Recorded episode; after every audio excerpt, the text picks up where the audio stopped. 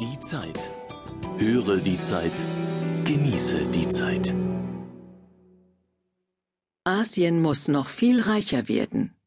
China und Indien darf man kritisieren, aber nicht wegen ihrer Tüchtigkeit. Von Georg Blume, die Zeitausgabe 1 vom 27.12.2007. Asiens Aufstieg verläuft rasant, aber doch langsamer als gedacht.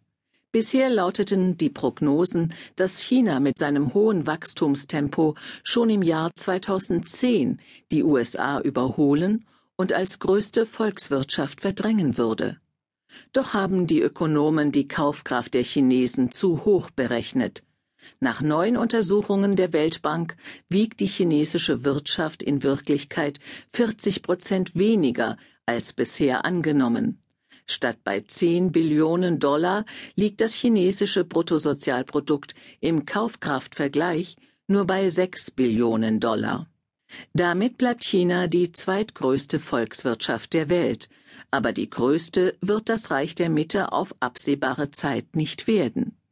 Amerika dürfte das erleichtert zur Kenntnis nehmen. Es ist die Nummer eins und das noch für viele Jahre.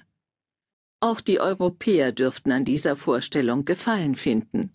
Je langsamer der Aufstieg Asiens, desto länger kann Europa ungestört seinen Wohlstand genießen, glauben viele.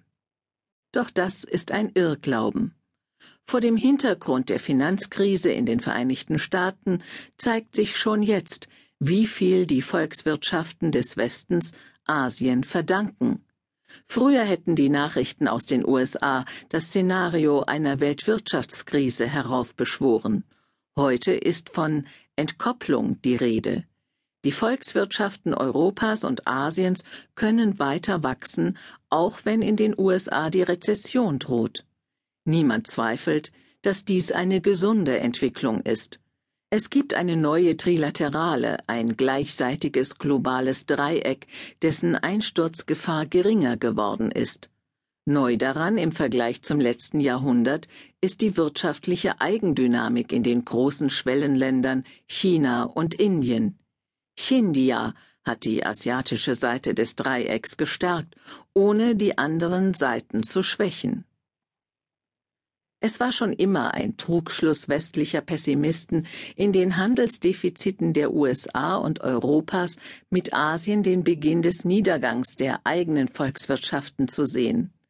Waren werden nicht nur produziert, sie werden vertrieben und verkauft. Beim Handel profitieren immer zwei. Chinas derzeitige Exportzuwächse schaden einzelnen Ländern wie Italien, das wirtschaftliche Reformen nicht zulässt. Aber sie nützen einem Land wie Spanien, das sich trotz einer traditionell ähnlichen Wirtschaftsstruktur wie in Italien auf eine neue, globale Arbeitsteilung einzustellen weiß. Ist Kritik am Verhalten Asiens deshalb ungerechtfertigt? Natürlich nicht. China und Indien kann man durchaus vorwerfen, den Klimawandel nicht ernst genug zu nehmen und größere Fortschritte während der Klimakonferenz in Bali behindert zu haben. China ist die Missachtung der Menschenrechte vorzuhalten, auch wenn dabei der Fortschritt von Recht und Freiheit in der Volksrepublik in der Regel nicht gebührend gewürdigt wird. Aber was Europa nicht darf, ist Chinesen und Inder wegen ihrer Tüchtigkeit zu schelten und zwar unabhängig davon,